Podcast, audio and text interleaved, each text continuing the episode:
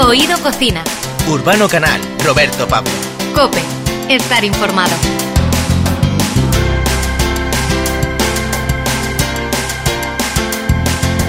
Hoy hablamos con la actriz María Castro, que nos demuestra que tiene mucho arte también en la cocina. Y es que este oído cocina es muy pero que muy especial. Iba a decir que está para chuparse los dedos, pero sé que hay gente que le parece que esto no es de mucha educación, entonces vamos a decir que está para mojar pan. Y te damos varias recetas para que puedas cocinar con pescado en esta Semana Santa, tiempo de pescados de nuestra tierra. Lo hacemos con Javier Ojeda, gerente de crianza de nuestros mares, que te va a dar tres espectaculares recetas de dorada, de corvina y de lubina. Vamos a tener la campaña Let's Talk About Pork. El chef Víctor Cuevas nos va a demostrar cómo se puede hacer diferentes elaboraciones de recetas con el cerdo como ingrediente principal. Y hay algunos expertos, muchos expertos, que nos demuestran que la carne de cerdo es tan sana como cualquier otra.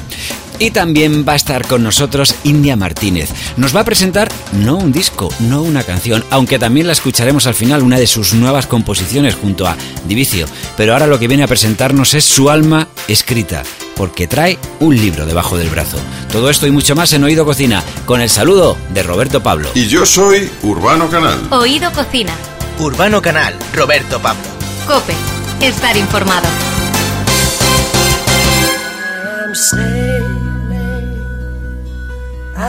Am sailing home again, cross the sea. Bueno, se acerca ya la Semana Santa y desde hace siglos, antes eh, por prescripción religiosa y ahora por prescripción gastronómica y saludable, la gastronomía de vigilia nos lleva a depurar a nuestro cuerpo con platos basados en productos del mar y vegetales.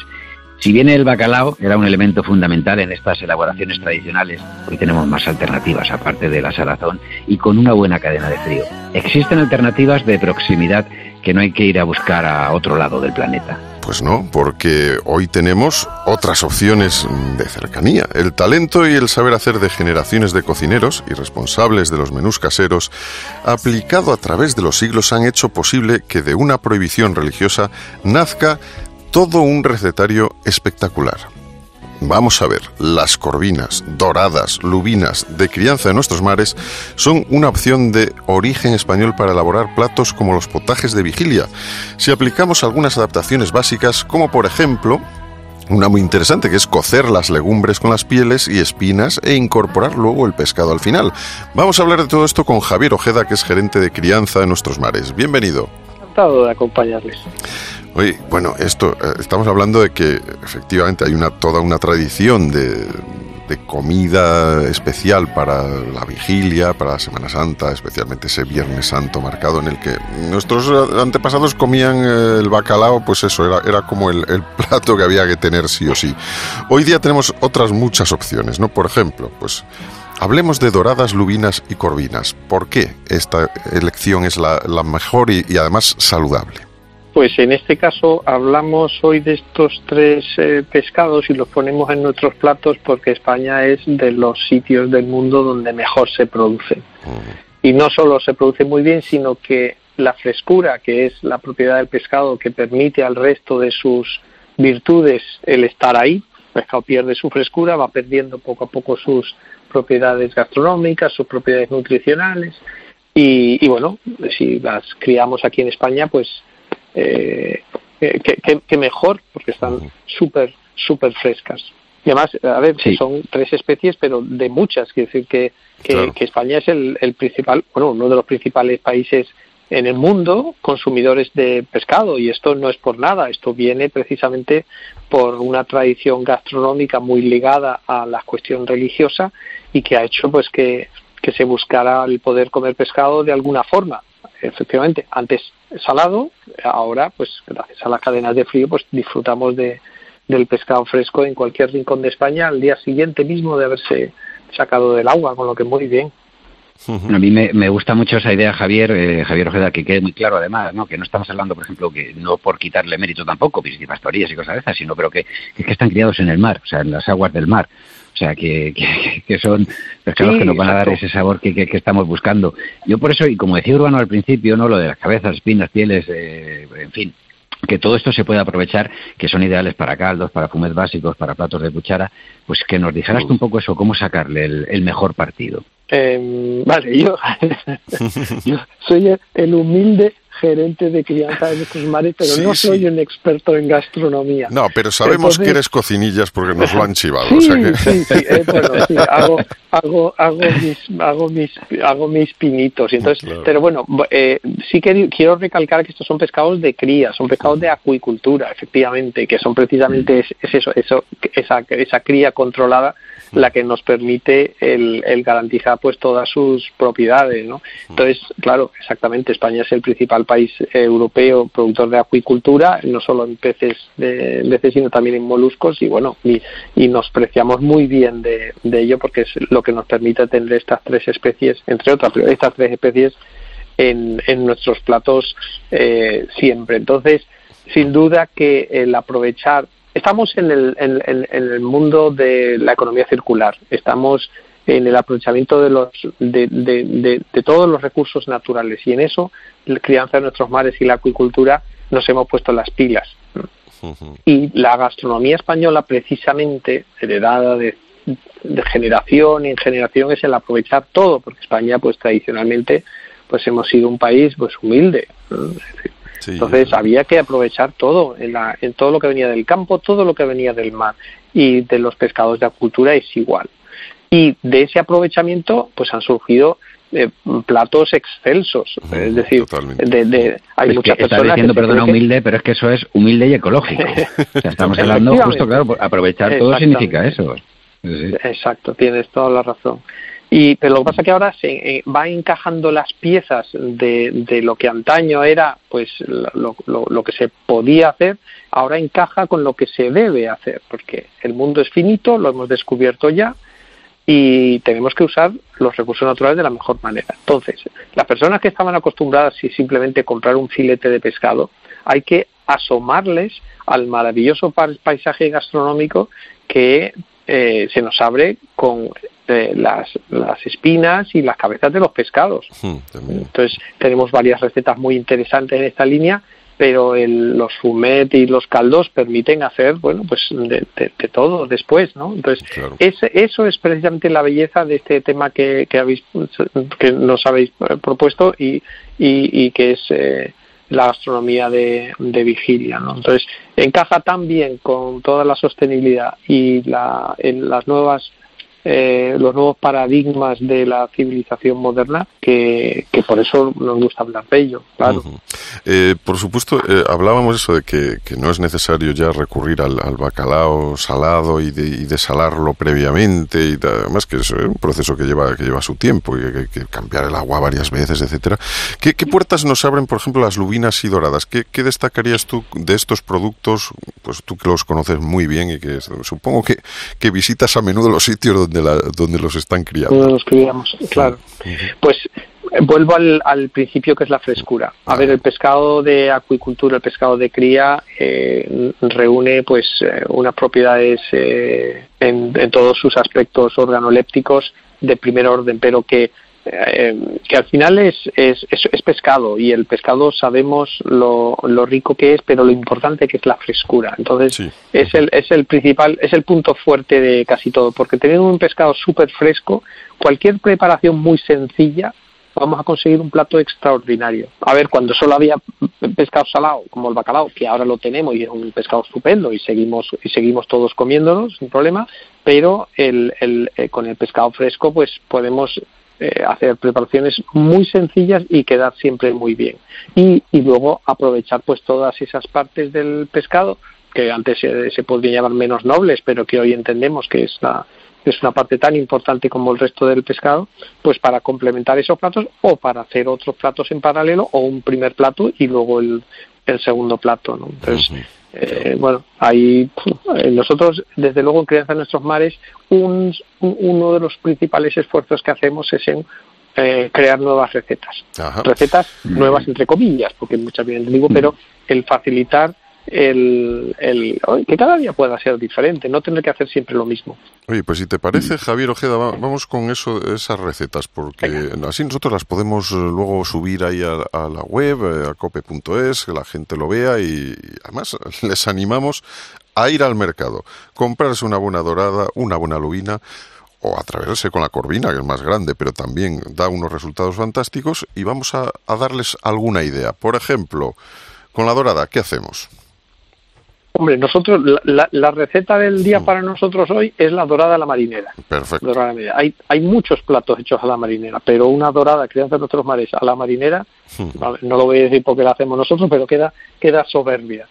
Y son, es una receta sencilla, bueno, es un poquito elaborada, pero dentro de lo sofisticada que parece y lo aparente que es luego cuando se la damos a nuestra gente, pues es relativamente sencilla de hacer y bueno, lo único que tenemos es eh, llevarnos la lista de la compra al, al mercado, eh, pasarnos por la pescadería, comprar eh, las, las eh, doradas, eh, nos la podemos llevar enteras, aunque generalmente lo cómodo es que le digamos a la persona que está en la pescadería que nos los prepare, en este caso con lomos, que saque los lomos, importante, pero nos llevamos también la espina, nos llevamos también la cabeza, porque eso lo guardamos aparte y podemos hacer otras cosas.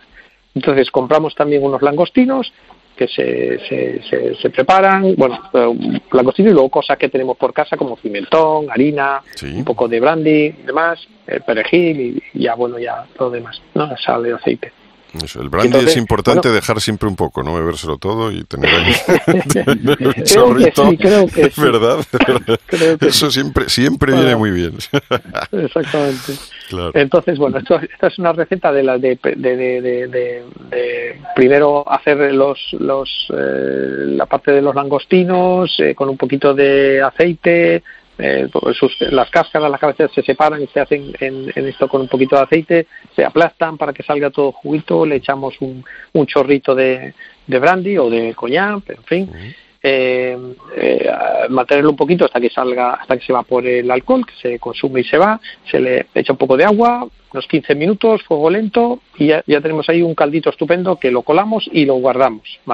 Luego, en una sartén en el sartén ponemos un poquito de aceite, sofreímos cebolla cortadita en, en, cubitos, cuando la cebolla se va poniendo transparente, pochadita, añadimos un, poco de harina, que la receta, la cantidad exacta, bueno, ya la veremos en la, se puede ver en algún sitio, en la web de Crianza de Nuestros Mares está, pero bueno, dos cucharadas de, de harina. Estamos hablando para hacer cuatro lomos de dorada, ¿vale? Cuatro lomos de dorada, pues con 16 langostinos, dos cebollas y el chorrito de coñac. Bueno, pues nada, lo he hecho. Le añadimos a la sartén que en la que estamos dos cucharadas de, de harina y la vamos removiendo. Y a continuación le vamos echando el caldo ese que hemos hecho hace un, minutitos que habíamos colado y, reservado. Y cuando aquello empieza a hervir, le echamos una cucharadita de pimentón y los lomos de la, de la Y a partir de ahí, chupado se cocina, se lo cocinamos a fuego medio, unos ocho minutos, siempre importante el pescado hacerlo poco, no pasarlo, mejor quedarse un poquito corto que largo, especialmente con unos pescados tan jugosos como, como estos, y luego ya para terminarlo se le pone el cuerpo del, del langostino, que lo habíamos separado de la cáscara de la cabeza al principio, pum, le damos un último hervor y listo, un poquito de perejil, fast, a la mesa. es un plato, un plato extraordinario. Para ser gerente, te digo que, tienes mucha mano. claro, ya lo sabíamos. Hombre, que hará, muchos detalles que yo los iba viendo. O sea, por cierto, fíjate que tengo una curiosidad porque eh, siempre, o sea, sabemos más o menos cuando llega el cerdo, pues el momento de, ya pues sacrificarlo, ¿no? Para que podamos aprovechar su producto, o pues si, si queremos un cordero lechal, un pez, o sea, una, una corvina, una lubina, ¿cuánto tarda más o menos en, estar lista, preparada para llegar a nuestra mesa, a nuestra cocina? Uy, tarda, tarda bastante. Estamos hablando de tres y una, entre dos y tres años de vida desde que, nacen. Son, son animales, a diferencia de los animales, eh, las aves o los mamíferos, son animales, cuando lo estudiamos en el colegio lo llamamos de sangre fría. Los científicos, que mm. yo soy biólogo, le llamamos poikilotermos. Eso quiere decir que el animal está en su cuerpo a una temperatura igual que la del agua. Entonces, en verano es estupendo porque el agua está caliente, aquello una máquina que va creciendo rápido. Pero cuando se pone el agua fría, la, la química del cuerpo, el metabolismo se va enfriando. Entonces, en invierno crece muy poquito. Entonces, tienen que pasar varios inviernos antes de llegar a la talla. Entonces, bueno, por eso estos pescados los hemos llamado de crianza, porque son como un vino de crianza que requiere varios años en llegar a su, a su punto justo. Entonces, bueno, gracias a eso están tan ricos, pero es lo que hay. Si mi, si mi crecimiento hubiera dependido de la temperatura del agua del mar, mido unos 70, pero me habría quedado unos 40, porque a mí está siempre fría. Me da igual que sea el Mediterráneo o lo que sea, yo me meto siempre y está fría. pues, eso, pues eso nos pasa, eso nos pasa.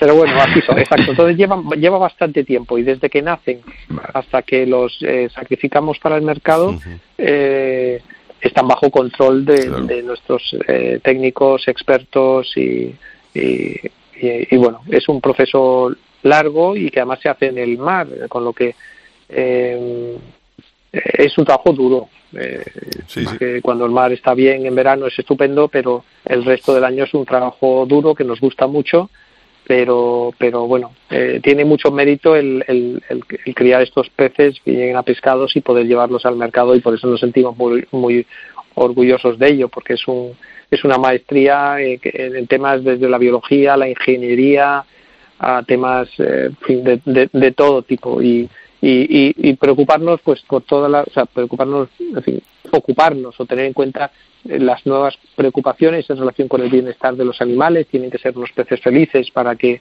para que luego pues eh, sean unos pescados tan ricos como estos. Y, y hay que cuidar el medio ambiente y hay que hacer muchas cosas que, que al final hace que nos sintamos orgullosos de, de llevar al mercado, bueno, al mercado y luego a los restaurantes y a las casas de, las de mesas, todos sí, nosotros. claro, una, claro, un pescado tan claro. estupendo, claro. Y, y te voy a decir una cosa, Javier, de lo que hablábamos antes de, de, la, de cuidar el medio ambiente, que, que, con este tipo también de crianza también hay un equilibrio de lo que se extrae del mar y de lo que y de lo que hay en el mar. Y por otro lado eh, sabemos que lo que estamos consumiendo pues eso tiene, tiene una calidad no o sea que, que creo que todo eso también hay que valorarlo una calidad a un buen precio. Uh -huh. Así es. es decir, yo, yo, creo que una de las cosas que hemos ido aprendiendo todos en esta triste pandemia es el, el valor de las cosas. Y entre las cosas incluimos la comida. Es decir, no el precio, sino el, el, el valor que tiene. Y, y un, sí. un, un, buen alimento, con no solo nutritivo y saludable, sino con propiedades gastronómicas relevantes, eh, yo creo que ahora lo valoramos más. Y sabemos que hay personas eh, trabajando en eso, criándolo, que no es solo ir al supermercado y, o a la pescadería y comprarlo y llevarlo para casa, sino que ya nos hacemos a la idea de que hay mucha gente por detrás de eso, que durante la pandemia seguimos trabajando como actividad necesaria para que hubiera alimentos para las personas, pero en eso ha habido un clic bastante interesante en la mente de, de, los de todos los ciudadanos Totalmente. al darse cuenta de que hay alguien haciendo la comida y si los alimentos y que si fallan iremos a, a las tiendas y no y puede que no haya comida entonces, eso es eso es interesante porque pone en valor todo ese trabajo previo que antes se daba por hecho pero puede que en una crisis no, no llegue ¿no? entonces bueno ahora estamos hablando de las propiedades gastronómicas que son un nivel superior de preocupación pero, pero también está el, el, alimentar a nuestros hijos, a nuestras familias y demás. Y, y bueno, eso, eso hemos ganado todos porque nos permite disfrutar mejor todo lo que tenemos. Por supuesto. Yo creo que eso está bien. Yo, es una de las conversaciones que Roberto y yo hemos mantenido más a lo largo de, de estos últimos meses, que uno valora mucho más lo que es eh, ir a, a, la tienda de cercanía, a la tienda de barrio, al, al pescadero, sí. al carnicero y, y, comprar un producto que, que, es que lo llevas a la cocina y está preparado para hacer cualquier cosita. Y con ello te quedas fenomenal y, es un gran disfrute además. O sea que por eso estamos hablando ahora de recetas contigo, ¿no? La de dorada ya la hemos dejado preparada y niquelada. Eh, ¿Hay alguna diferencia entre dorada y lubina para ti o tienes alguna preferencia? Pues yo, yo reconozco que tiendo más a, a, comprar doradas que lubinas, pero no sé en tu caso qué, qué prefieres. Nada, gusto gusto personal. Uh -huh. A ver, eh, hay diferencias se, sí. a, la, a, la, hora de comerla, pues se, se, se distinguen pero pero bueno es un es un tema de gustos y y, y luego ya elegir la receta que más que más cuadre. Y luego tener en cuenta también siempre que es muy importante el tamaño de cada pescado. Es decir no es lo mismo una dorada de 300 gramos que una dorada de 800 gramos ni a la hora de prepararlo ni a la hora de comerlo. hay enormes diferencias en, la, en, el músculo de los animales, como, como, como queda, cómo está, y lo mismo pasa con la lubina. O sea, yo, yo diría que hay más diferencia entre una dorada de tamaño ración pequeño y una dorada ya de, varias personas para casi un kilo, incluso más que las hay, o con la lubina, es lo una lubina de 300 gramos, que una de un kilo o, dos kilos. Y ahí es importante tener en cuenta que la mayor en España consumimos tanto pescado que se importa mucho pescado. Eh, eh, casi el 65% de los productos acuáticos, pescados, moluscos y demás crustáceos que se consumen en España provienen de, de fuera, vienen de países a veces muy, muy, muy lejanos. Entonces, en el caso de la dorada la lubina ocurre lo mismo y hay, hay mucha dorada y lubina que viene de países como Turquía, por ejemplo. Y esas lubinas suelen ser pequeñitas. doradas y lubinas suelen ser pequeñas, de 250 300 gramos. Y en España las hacemos normalmente de 350 gramos para arriba.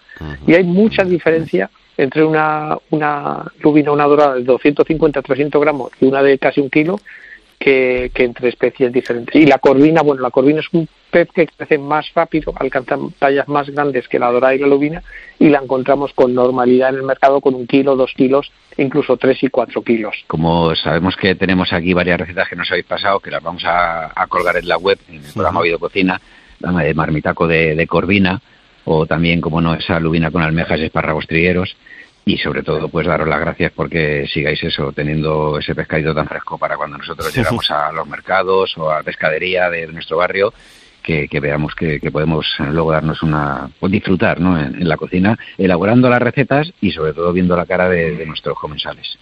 Exacto. Y eh, una, una, última pregunta, Javier. Eh, ¿Realmente los eh, cómo distinguimos eso, una, una dorada, una lubina o una corvina que sea de nuestros mares?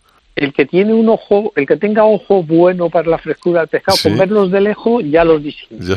Pero como no siempre es fácil, porque además ahora nos tenemos que poner a dos metros del mostrador, lo más sencillo es un piercing de plástico, o sea, una pieza de una etiqueta, perdón, una etiqueta que le ponemos en el opérculo a los pescados eh, y con el logotipo de, crianza de nuestros mares. O sea, que tiene que llevar en el opérculo ese, de origen. Exacto.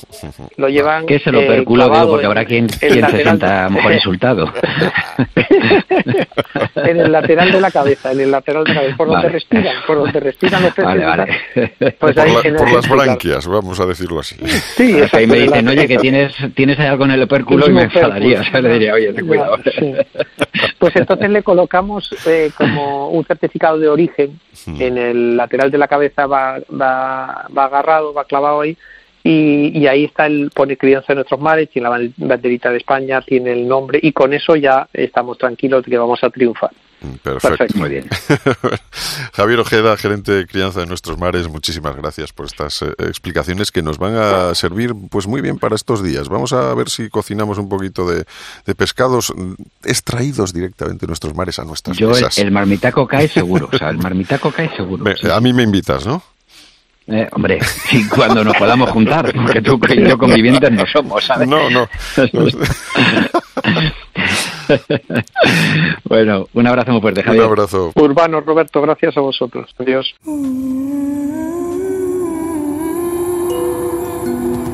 Oído Cocina. Urbano Canal, Roberto Pablo. Cope, estar informado. Hay a ti quien te dijo que te tengo que pedir permiso, no. ¿Quién dijo que yo soy un trapito viejo para tirarme por el piso? Sola, sola, sola, sola. Yo me resuelvo sola, sola, sola, sola.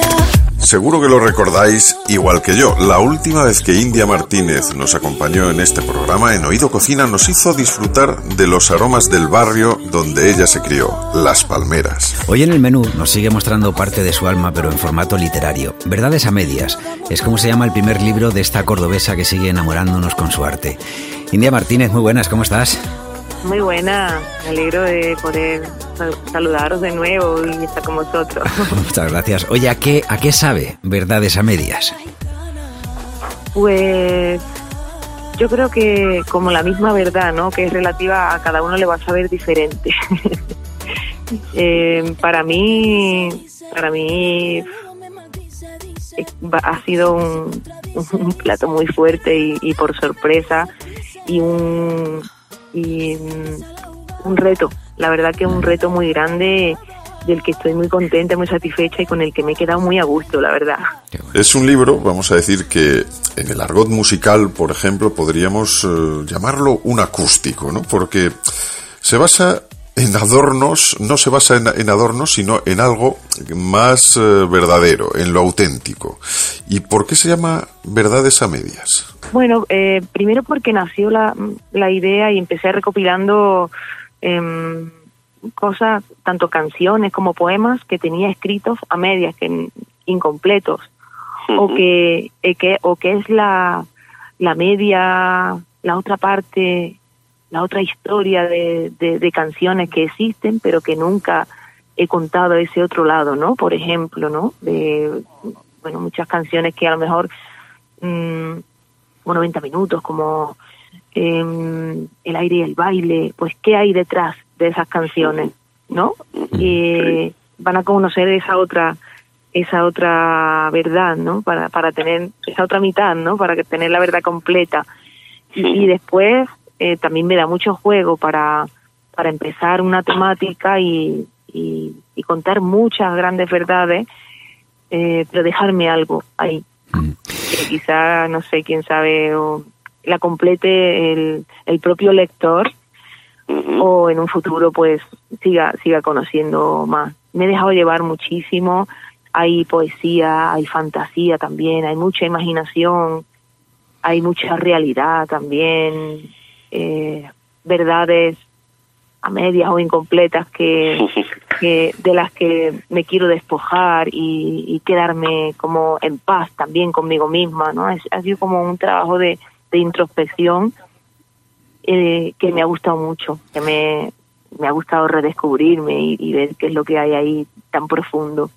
La verdad es que es, es, un libro que es una maravilla, es, es una amiga, es eh, en este caso porque te pones a leerlo y te va acompañando, te va acompañando y te dan ganas de eso, de, que, de que no acabe nunca, ¿no?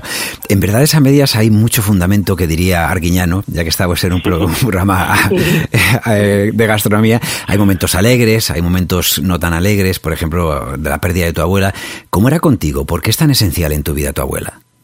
Eh, porque es mi, es mi esencia, eh, son, son mis raíces, son mis orígenes, eh, son mis valores también, es el cariño, es el, el ejemplo de, de mujer, de lucha, de, de valentía, autosuficiencia, humildad al mismo tiempo, eh, el no, el no, el no tener descanso de de seguir inventando cosas. Y fíjate no que en mi caso pues yo mm, lo he tenido más fácil eh, relativamente no eh, que, que ella que, que nuestros abuelos. Mm, es que son nuestra leyenda nuestra leyenda no sí nuestro lo que nos quedan de esas historias vivas no eh, por desgracia no la tengo ya conmigo pero pero para mí eh, bueno, me, me acuerda muchísimo. Yo creo que hasta la portada del disco, del, del libro, se me escapa a ver el disco. Normal. eh, hasta, hasta la portada mm, está, está está ella. Está la, abuela de India Martínez y bueno, por supuesto las abuelas están siempre muy presentes en lo que es la memoria de nuestra cultura gastronómica, ¿no? Quien esté libre de algún recuerdo gastronómico relacionado con su abuela, pues vamos, no, creo que se está perdiendo algo importante. ¿Hay algún recuerdo que te que tengas tú especial con tu abuela, pues relacionado con la cocina o con algún plato? Pues bueno, con, con ellas, mis dos abuelas, eh, no solo con Katy, sino con Francisca también. Y intento mantener esa tradición de, de, esos platos. Por ejemplo, mi abuela, por parte de, mi madre, me enseñó cómo hacer, entre, entre otros platos, uno de ellos que, que, me, que me encanta y, es, por ejemplo, la, las verduras de, de las acelgas o, la, o los espárragos. Eh, no sé, cualquier tipo así eh, de las espinacas, eh, de, de, de la forma esta esparragada, ¿no? Esparragada. Me encanta, me encanta con ese saborcito a, a- a ajo, con el pan tostadito, con esa, esa pizquita de vinagre o de todo lo que se le echa, ¿no? El pimentón. Me encanta, bueno, se me está haciendo la boca agua. Eso, por eso, la manera de, la manera de hacerlo de ella Sí. eh, es que es que eso es que no hay otra cosa más auténtica de verdad o como cuando cogía la- la- las olivas con, Oh. con mi abuela no la, ese proceso de, de de cogerla con tanto cariño eligiendo esa piedra para partirla Mm, después eh, enjuagarla ponerla en salmuera mm, alinearla de esa forma también como, como lo hacía ella, pues esas cosas no quiero perderla porque es, es, es tradición y, y, y es, es un arte, de verdad. No, no, eso es, mírate, lo que está diciendo ahora mismo India es maravilloso. Mi hermano tiene un, un olivo en donde él vive, en la Sierra de Madrid, en Cerceda, un olivo que le, regaló mi padre también ya fallecido y, bueno, pues del pueblo, de un pueblo de, Ávila, de Ollo de Pinares, lo, lo llevaron hasta allí y él recoge todos los años las aceitunas y las hace como tú dices, ¿no? En salmuera las hace todo el proceso, saca un par de barreños grandes, luego nos los distribuye y para mí es, es uno de los recuerdos, por ejemplo, porque mi padre también lo hacía con las aceitunas. Entonces, ese sabor al final te lleva. Y es una cosa que estabas diciendo, fíjate, hablar de la portada, hay que decir que las ilustraciones de este libro las ha hecho India Martínez, es decir, que, que además de cantar como Los Ángeles también hace unos dibujos preciosos, pero además en este libro que pones tanta alma y tanto sentimiento, reconoces que el olivo para ti es un árbol especial y estás ahora un poco hablándonos de eso. ¿Por qué es tan especial el olivo para ti? Mira, siempre me ha llamado mucho la atención, de hecho tengo uno en casa, centenario, y mm, no sé por qué me, me atrae, me atrae, pero he empezado a indagar un poco, digo, ¿en qué, en qué, qué me parezco yo a- al olivo, no? Y al final me representa mucho porque mm, tanto en los lugares que se cría, que nace, eh, ni siquiera le va el frío, a mí tampoco, hasta literalmente no me va el frío tampoco, te conformas como con poco, eh, eres capaz, ¿no?, de, de hacerte fuerte y aunque parece frágil por su piel y su corteza um, agrietada y rasgada, después tiene un, ce- un centro muy firme, muy fuerte eh, y es capaz de perdurar en el, en el tiempo muchísimo. Entonces, si no lo soy, me, pare, me quiero parecerme a él. Mi abuela también era olivo, mis abuelas, mi, mi, mi familia, mi- mis padres. eh, yo creo que es que somos, somos olivos y, y, y me gusta hacerlo porque mm, me da me da fuerza y es una simbología que, que para mí pues mm, tiene mucha tiene mucho significado Yo soy olivo, pero porque me varean de vez en cuando. eso también claro claro pasamos por ese proceso Totalmente, totalmente. Me siento identificado con todo ello también. Yo también te extraño.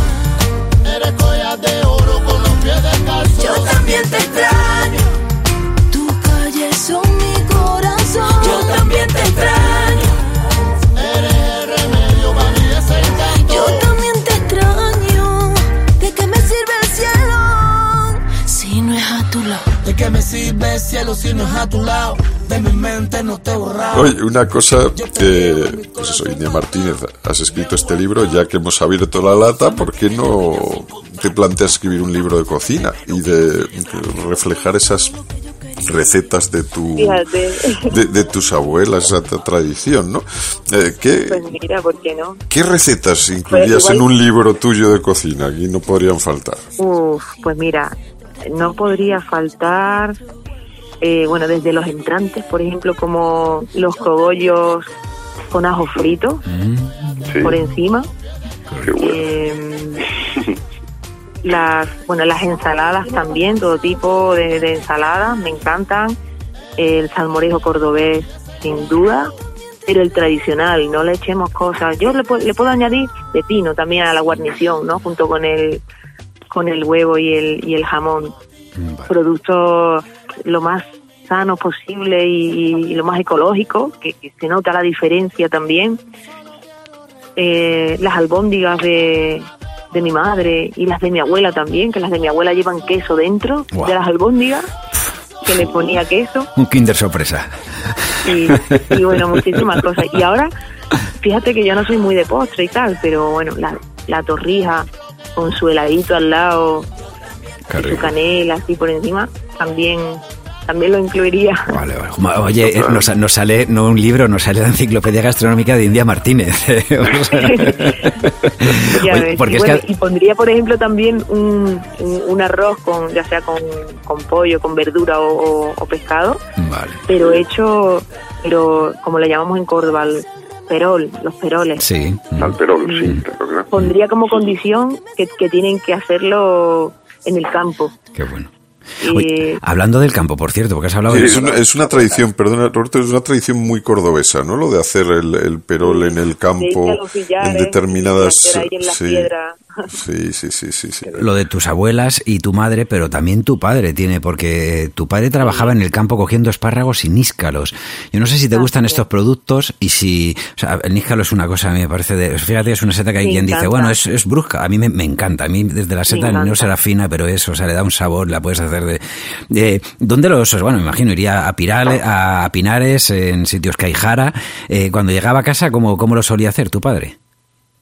Pues no me acuerdo bien, pero pero siempre con como con ajitos y Sí. tal y de esa forma esparragada como te decía, Sí. mm, así muy típico. De hecho, y creo que hay hasta fotos incluso de ese plato así en una hornilla antigua. Era muy típico en casa. Qué bueno. Y, y ya que te has puesto a, a dibujar, eh, ¿hay algún tipo de, de motivo que te, te llame más la atención a la hora de dibujar? Por ejemplo, un, un bodegón, que es un, un clásico y que en el que incluirías ahí alimentos. Yo cuando llego a casa, si no hay si no hay tomates, si no hay tomates, no hay comida. Vale. ¿Entiendes? Si me faltan tomates y hay de todo menos tomates, como que no hay nada. Como que no hay Te nada. entiendo, te entiendo también perfectamente, Es sí. importantísimo. Entonces, imagina, pues me encantaría, por ejemplo, hacer, pues, pues haría como un cuadro de lleno de, de diferentes eh, tipos de tomate y de todos los colores que hay. bueno. Eh, ¿Sabes? Hay, tantos colores. El otro día descubrí yo tomate- tomates azules, que yo no sabía que... Y lo vi en una... No, fru- uy, esos no los he con, esos creo que Pues no los yo, yo también era la Además es que bajaba justo por cerca de casa y, y en una frutería que hay que además da puertas a la calle, o sea que, que puedes eh, comprar desde Es la calle. ro- rosas, Sí. eh, Rosas, rojo, rosas, claro. Sí. amarillo, verde, diferentes verdes. Variedades hay un montón. ¿Cómo lo aliñas normalmente el tomate tú? ¿Qué le sueles echar? Pues me gusta, si, si es así muy muy bueno, me gusta realmente con, con sal, un poquito de, de ajo, así troceadito, y aceite, Qué bien. y, un poquito de sal, claro. Otras veces pues lo pongo con, con cebolla y, y ventresca, que también me gusta mucho, y otras veces dentro de la ensalada. Tengo mil maneras de, de, de comer el tomate, la verdad. Bueno, eh, en el libro del que estamos hablando, pues eh, has hecho un poco un pequeño repaso a tu vida y no sé si ha habido algún punto en el que te haya costado más escribir, porque cuando uno escribe eso, cosas muy personales a veces nos cuesta, ¿no? ¿Te ha costado algún momento expresar algún sentimiento en el libro? Eh, más de uno, sí. Buscar, por ejemplo, los motivos por, por los que lloramos, saber llegar a alguna conclusión de si es bueno o malo eh, y, y, y rebuscar no ahí. O por ejemplo cuando cuando hablo de la mujer o del machismo eh, también me da impotencia rabia algunas veces eh, o de las cosas que se eh, los valores que se le han inculcado los mensajes me- mejor dicho no los mensajes que se le han inculcado a la sociedad eh, o al, propio hombre también o a la mujer de cómo tenemos que ser cada uno. Cuando he ahondado en recuerdos que, que duelen y me cuesta ponerle ponerle palabra porque eh, el sentimiento es más fuerte todavía y a veces cuesta el cómo explicarlo pero la verdad que que, que me ha hecho desahogarme también y liberarme de, de todo eso y no sin tener que, que llevarlo eh, encima no como como como peso quedándome con las cosas buenas con las que he aprendido hablando de, los de los más amargos, ¿no? Porque después hay cosas súper bonitas que, que me ha encantado recordar cada detalle, ¿no? O, e- o que cada o que, que una temática me lleve a, a imaginar y, y a volar también, ¿no? Que no solo no solo son experiencias y vivencias propias y autobiográficas, hay de todo un poco, ¿no? Dentro de la poesía mm, me pongo a, a volar y no me para nadie. Entonces me ha encantado que, el- que la imaginación me lleve a, a lugares que, que no había visitado nunca. Me ha gustado mucho. Tiene frases, desde luego, que sirven para tatuárselas, ¿eh? O sea que eh, musicalmente eres una mujer que, que siempre te ha gustado mezclar culturas. De hecho, en el libro haces una exposición del flamenco como idioma, como mestizaje cultural. Eh, en tu último trabajo en Palmeras, eh, yo diría que te sumergiste más que nunca ¿no? en esta forma de, de vida. ¿A, tú a qué tipo de alimento asimilarías la identidad del flamenco? Eh, Es, es una pregunta de examen, ¿eh? te voy a decir más. A mí esto me lo pregunta un profesor y cojo y le digo, ¿qué pasa? ¿Que anoche no durmió o qué? Claro, mira, pues es que, es que está muy cerca, está muy cerca también de, del significado de, de la de lo que es el olivo. Sí, sí, sí. Para mí, ¿no? Ujú. El aceite, Sí, muy bien, muy bien. el aceite yo creo que, que, que tiene una, una hondura y, y una esencia que, que se parece mucho al flamenco. Pues- ese, ese toque amargo y picante, ¿verdad? Sí. Sí, un poquito. Sí. eh, Y, y que llega- y que llega hondo y es largo. y todas las variedades. Sí, se te queda, se te queda ahí el, el, el sabor. Pues Cintia Martínez, que de verdad que muchísimas gracias sobre todo por, por habernos dejado entrar un poquito más en tu vida. Lo haces siempre a través de las canciones porque eres un- una mujer que, que mira de cara con cada una de las canciones. Ahora lo, lo has vuelto a hacer con este libro que recomendamos en Oído Cocina, Verdades a medias. Que a nosotros nos encanta compartir siempre cualquier eh, momento eh, para charlar de gastronomía porque encima eres eh, una persona que, que- que le gusta comer y por lo tanto también sabe de ello y que lo tiene en sus raíces. Que, que nos despedimos hasta la próxima y por cierto que es un libro que está divicio. ¿eh? Muchas gracias. Nunca mejor dicho. Un beso. que el que hay verdades como puños y verdades enteras. Gracias, Silvia. Es verdad. Gracias. Un placer. Segunda vez que el agua nos llegaba por el cuello. oh, camino de puntillas para no caer hasta el fondo. Bien, y si tú me lo dices yo te creo. Pero hay alguna pieza que no encaja al cien. Esto es obvio. Mm. Puedo ser tu marioneta, pero estoy perdiendo el hilo. No seré quien te sujeta porque nunca fue mi estilo. No se vende ni subasta. Y aunque te necesito, este cariño se me gasta. Y si te lo repito es porque aún creo en ti. y a mí. Pero es que no me basta, porque un amor bonito no se vende ni subasta. Me dejas como Jordan sin meter una canasta. Y si te lo repito es porque aún creo en ti. Ser quien tiene la razón? Si a fin de cuentas no me da tu corazón. Que yo no quiero nada, nadita de nada que no lleve tu nombre. Y a veces me digo, ¿qué diablo te pasa? Si no te lo pido, tú nunca me abrazas. Demasiado frío, tu cuerpo en el mío. Ya no se siente como estar en casa.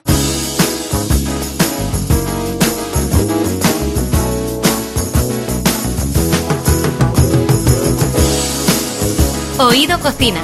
Urbano Canal, Roberto Pablo. Cope. Estar informado.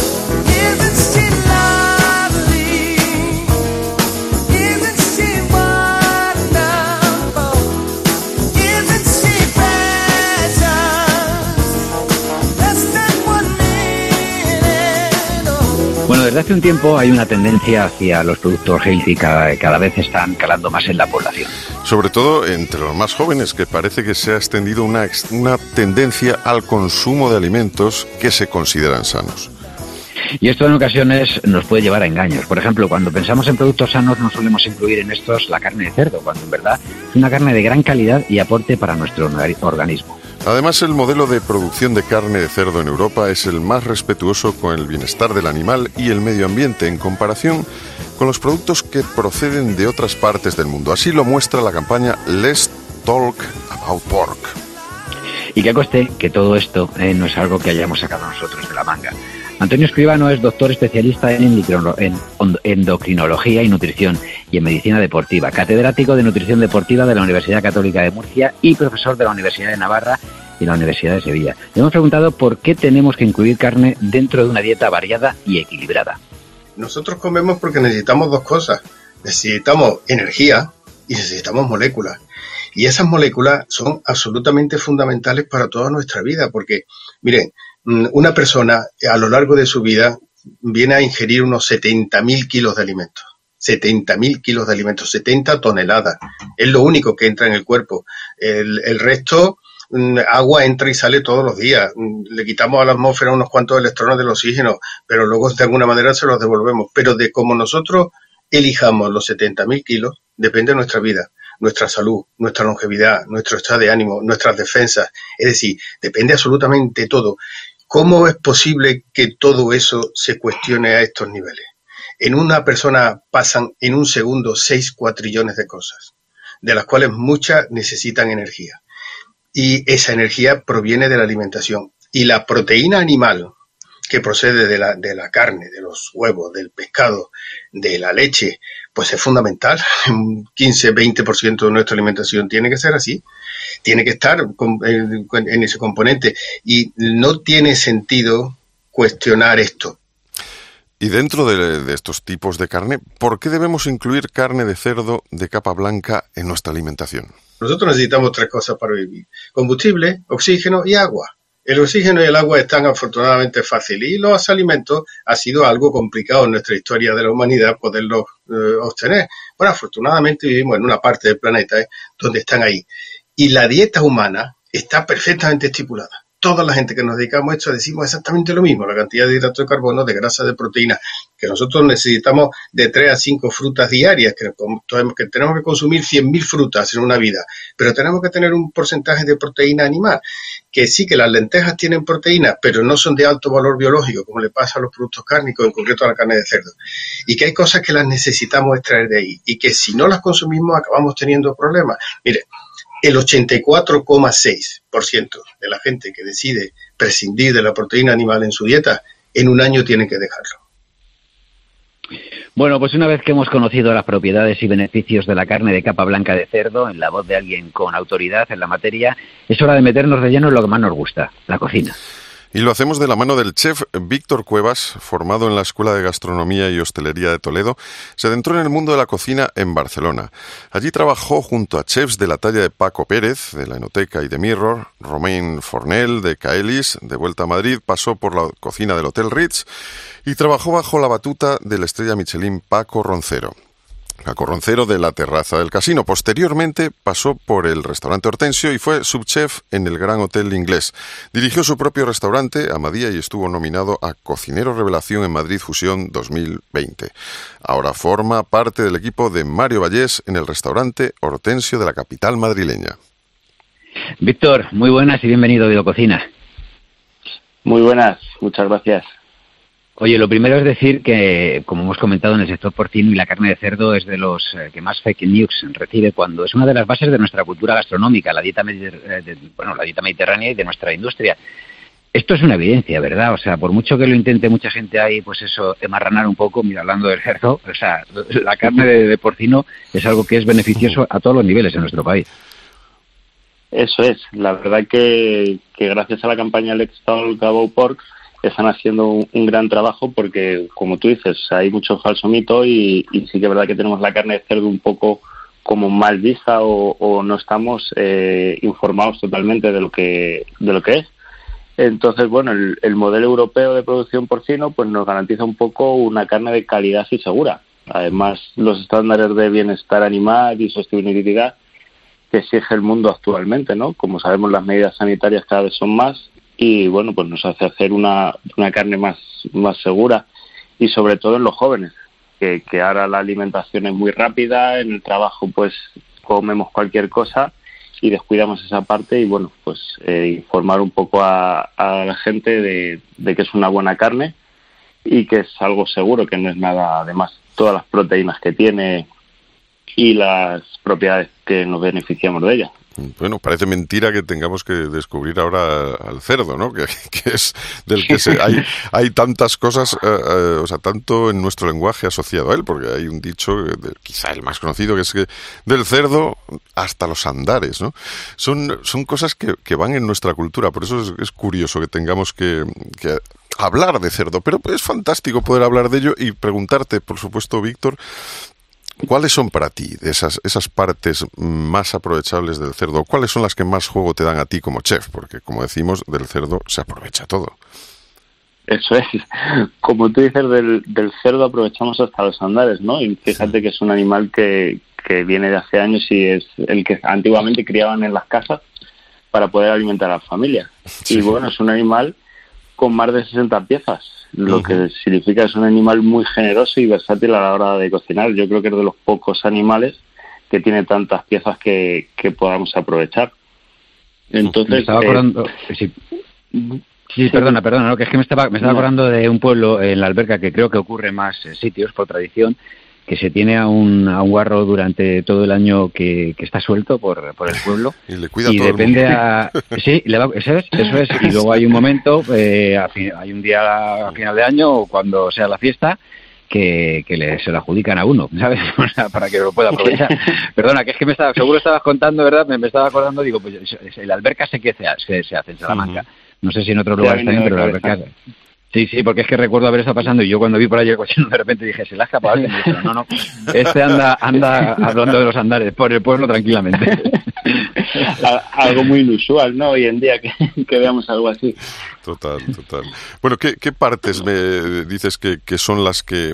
Quizá, bueno, porque, a ver, todo el mundo conocemos pues, el, lomo de cerdo, ese lomo embuchado, quien no, quien no ha tirado de él cuando tienes ahí, tener ahí unos filetitos de cerdo, de lomo de cerdo es fantástico, o por supuesto el jamón, ¿no? Pero ¿hay algunas partes que crees que están ahí todavía por explotar? Pues mira, hay, hay una gran variedad que, que en casas no se suelen consumir porque estamos acostumbrados, como dices, al, lomo de cerdo, a la costilla, a la chuleta, que suelen ser pues, productos que, digamos, cunden más, ¿no? Pero sí que hay una tendencia últimamente a descubrir esos productos, sobre todo nuestra inquietud como cocineros, a descubrir eh, cosas, partes de animales que no se comen nunca. Y bueno, pues hay partes que están muy bien, como son el solomillo, el secreto, lo que es el lagarto, que últimamente se está cogiendo mucha mucha tendencia. ¿El lagarto de dónde sale, por ejemplo? ¿De qué, parte del cerdo? Pues el lagarto viene de la zona, digamos, un poco un poquito más arriba de la ingle, entre lo que es el lomo y la pierna y demás, hay una parte ahí muy pequeñita que viene de, esa parte. Ajá. Pero hemos venido a hablar de cerdo, no de lagarto, ¿eh? Oye, que el lagarto también está muy rico, ¿eh? Está muy bueno. Oye, vamos, vamos a ir, vamos a ir con, por ejemplo, una receta. Imagínate que yo quiero hacer un guiso, un guiso de qué pediría, qué parte del cerdo pediría, y dinos una receta con un guiso de carne de cerdo. Pues mira, yo creo que una parte muy buena, que es muy magra, que tiene muy muy buen sabor y, es fácil de elaborar, sería el solomillo el solomillo creo que es una, una parte muy similar entre el lomo de cerdo, la, costilla y es una parte que está muy muy bien. Entonces podemos hacer con, con él podemos hacer una recetita con solomillo de cerdo con salsa de oporto orejones y ahora que hay todavía setas, estamos aprovechando un poco la temporada, pues podemos hacerla con, con unas setas. Pues oye, muy bien. Pero indícanos, danos a ver cómo lo haríamos. sí, sí pues mira, el, cogemos el solomillo, suelen ser piezas de 700, 800 gramos, las limpiamos un poco la, la parte grasa excedente para que no tengamos mucha grasa y preparamos por otro lado un puré de orejones, unos 200 gramos de orejones más o menos, 200 mililitros de vino blanco eh, y una vaina de vainilla. Cocemos en, en agua y vino blanco los orejones con esa vaina de vainilla. Si no tenemos vainilla podemos ponerle canela, da igual una cosa que otra. Y lo cocemos durante media hora, 40 minutos hasta que el orejón ya esté muy blandito.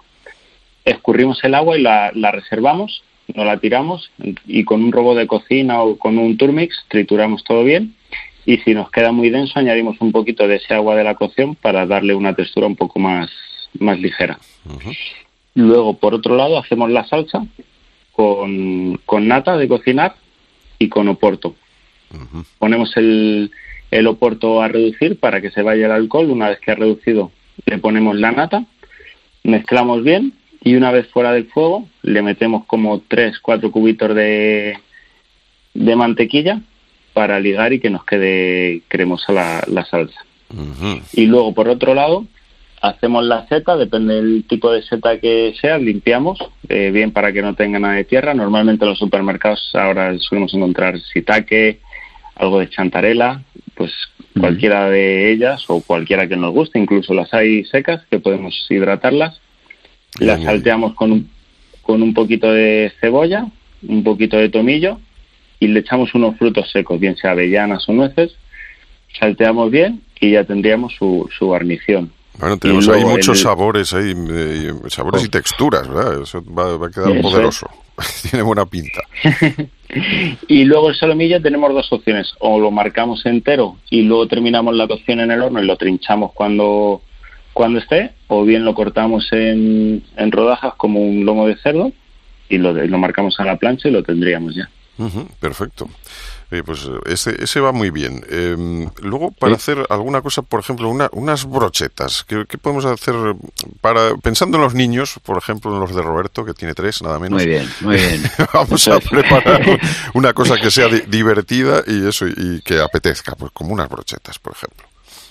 Eso es, pues mira, con las brochetas podemos utilizar la parte del, del secreto, que también es una parte que está muy veteada, tiene mucha grasa infiltrada y, y podemos hacerlo con, con, esa, con esa pieza. Entonces podemos buscarle unas verduras que también así aprovechamos, en este caso que los niños coman verdura, nos podemos ir a verdura como es la cebolla, el tomate, un pimiento verde, lo cortamos en, cuadrados que no sean muy grandes y, y nada, pues lo vamos metiendo en el palo, un poquito de carne, verdura, carne, verdura así, y luego lo, lo marcamos en, en sartén y ya está. Y luego si vemos que a los niños les cuesta un poquito y demás, pues podemos hacerle una salsa de miel y mostaza, se me ocurre, o, o una salsa rosa un poco especiada, y así es más divertido para ellos también. Es, es una carne, la carne de cerdo, es una carne eh, que necesita mucho fuego, o sea, que necesita mucho tiempo estar haciéndose, o es una carne más bien que lo que necesita, como decías, simplemente es marcarla. Me imagino que también dependerá la parte, ¿no? Claro, eso es, es como todo, ¿no? Eh, siempre están las carnes, nos gustan más hechas, menos hechas, al punto, y entra el conflicto un poco y, y los gustos. La carne de cerdo generalmente hay que hacerla eh, hecha, porque al final cruda, pues eh, no tiene el mismo sabor. Cierta parte sí que hay que dejarla un poco más rosada, no cruda, un poco rosadita, que mantenga el jugo, porque sí que es verdad que si la pasamos demasiado sale todo el jugo y se queda muy seca. ¿En qué parte es la que hay que dejar más rosadita, por ejemplo? Pues lo que es el lomo, lo que- el solomillo, estas partes que son más eh, magras, todas Sí. esas partes son las que tenemos que... Que tienen menos que grasa infiltrada, ¿no? Eso es. Vale. Eso es. Correcto. En la campaña del Extol Cabao Pork, eh, me acuerdo que hicisteis un show cooking, eh, una presentación ahí de diferentes eh, recetas que se podían pues elaborar con los diferentes productos que hay dentro del, cerdo. Dinos una, algo así, una tapita que sea caliente y otra que sea fría, que sea fácil de elaborar en casa, pues para cuando de repente un día nos podéis juntar ya los amigos, ¿sabes? No los convivientes, sino los amigos, los familiares, y cojas tú y digas, pues mira, tengo allá a Jacinto, que es el, el cerdo, vamos a, a darle buen beber. Y, y alguno ha llegado, si, si cabe. Venga.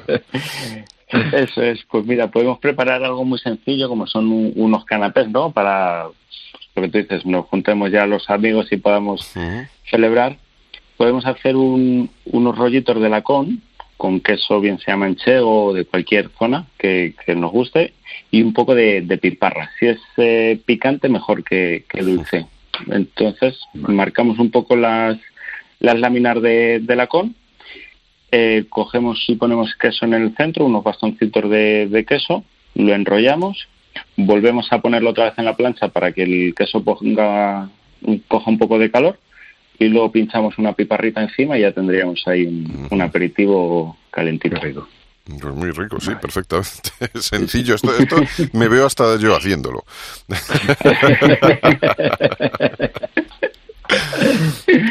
¿Y otra fría entonces?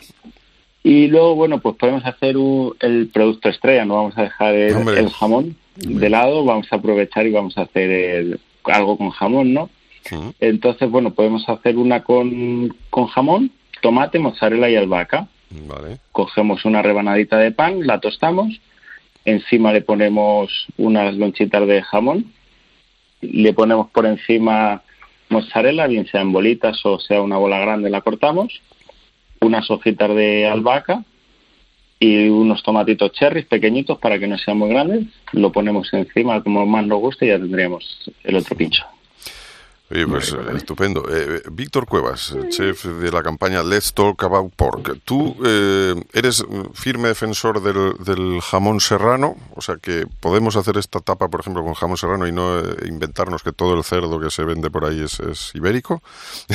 Esta, pregunta tiene, trampa. ahí, entramos ya en los falsos mitos, ¿no? Normalmente el, jamón que encontramos en los supermercados y demás suele ser serrano. Muy poco porcentaje de verdad que es el jamón ibérico. Pero bueno, es el, el jamón serrano, como hablábamos, es un cerdo que está, está muy bien, tiene muchas proteínas, tienen muchas eh, vitaminas y demás que desconocemos, por desgracia, y bueno, gracias a campañas de este tipo como la del Extal Cabo Pork, pues estamos tomando conciencia de ello y ojalá y esto tenga mucha repercusión, sobre todo en la gente joven, que es la que más le cuesta y lo tendríamos. Además, jamón serrano, ¿eh? No cerrado, que yo en el último supermercado que fui a comprar jamón serrano me lo llevo cerrado porque no eras tú que loncha. Le dije, para esto taco, macho. no tienes arte. Víctor Cuevas, que muchísimas gracias por habernos acompañado, ¿eh? Yo al cerdo. A, vosotros. Eso, hasta los andares. Muchas gracias, Víctor. Un abrazo. Muchas gracias. Un abrazo. Urbano Canal, Roberto Pablo. Cope, estar informado.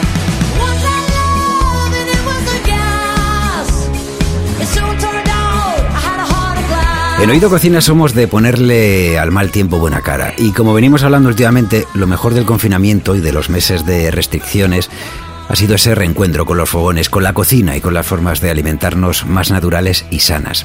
Nos encanta compartir experiencias con gente a la que le gusta lo mismo que a nosotros. Por eso hoy queremos hablar con la actriz viguesa María Castro. Gimnasta rítmica desde los 6 a los 18 años, actriz ganadora de un Ondas, ha participado en numerosas series, películas y obras de teatro.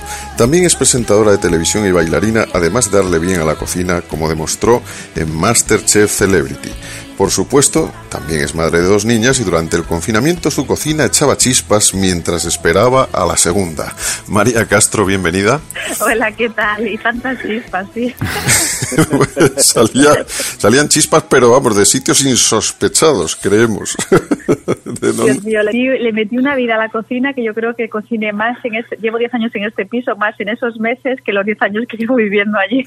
Hemos podido ver en tu Instagram, ¿no? Que, que, que subías además nos lo tomábamos como una actividad familiar también, o sea, luego, por supuesto, lo comíamos como buena gallega, amante de la gastronomía, luego lo comías y lo disfrutabas, pero sobre todo como ¿Qué plan vamos a hacer hoy? Pues aparte de manualidades, de leer, de coser, de hacer muñecas, de todo lo que daba el día para hacer, otra actividad era poder cocinar juntos. Y bueno, eh, la verdad que Maya se implicó muchísimo además en la cocina, le encantaba, ya arrimaba ella la silla a la encimera para empezar a cocinar y todo lo que ella podía, sin peligro y demás, le dejé hacer de todo y experimentó muchísimo, aprendió un montón cocinando. Qué bueno, sí, es que además no hay cosa más maravillosa que al principio puede que te ponga de los nervios, porque yo por lo menos no sé, pero a mí me pasa que cuando empiezo con los peques a cocinar, no te manches, ten cuidado con, pero al final hay un momento que dices, ¿qué narices? Yo no, yo no, porque yo ya sé que se van a manchar. O sea, yo ya no me importa, acaba eh, harina, pasa por mis zapatillas, pero digo, mira, solo lo bien que se los, un día hicimos pizza, tengo fotos, yo tenía harina por el pelo, pero solo lo bien que se me estaba pasando, digo, pero, pero, pero dinos una cosa.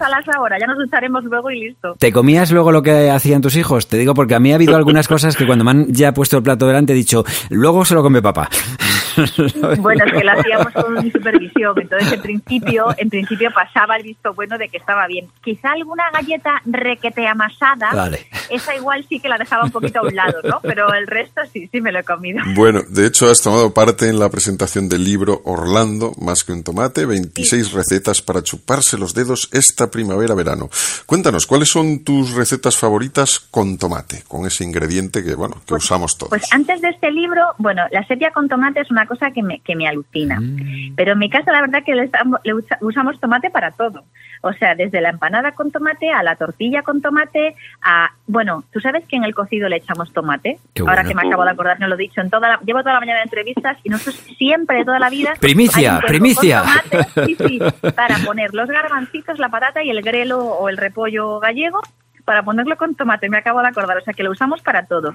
Pero en este libro lo que destaca es un poco la versatilidad del tomate, el pensar no solo en el tomate para comer o cenar, sino también para merendar o para hacer un aperitivo a media mañana. Y es que salen unas recetas de magdalenas que llevan tomate, tarta de zanahoria que lleva tomate, a que parece imposible. Bueno, pues eh, te aseguro que están para chuparse los dedos. Bueno, oye, eh, eh, danos alguna receta que hayas descubierto en este confinamiento así, pero dándonos, o sea, ya sabemos que mi producto va a llevar tomate, pero que a ti te salga bien, ¿eh? Y que, que por lo menos tus hijos luego sí que cuando tú la presentes en la mesa digan, jo mamá, que te ha salido. Pues sabes que ha tenido muchísimo éxito en mi casa la pizza casera, porque además era como todo un proceso y como no había levadura, porque estaba agotada en todas partes, lo hacíamos con cerveza, con la levadura de cerveza que lleva la propia la propia bebida, Sí. y la hacíamos con cerveza, aceite, sal y harina. La, cer- la cerveza a Roberto le encanta, ¿eh? Y creo que la usa también a- habitualmente, ¿eh?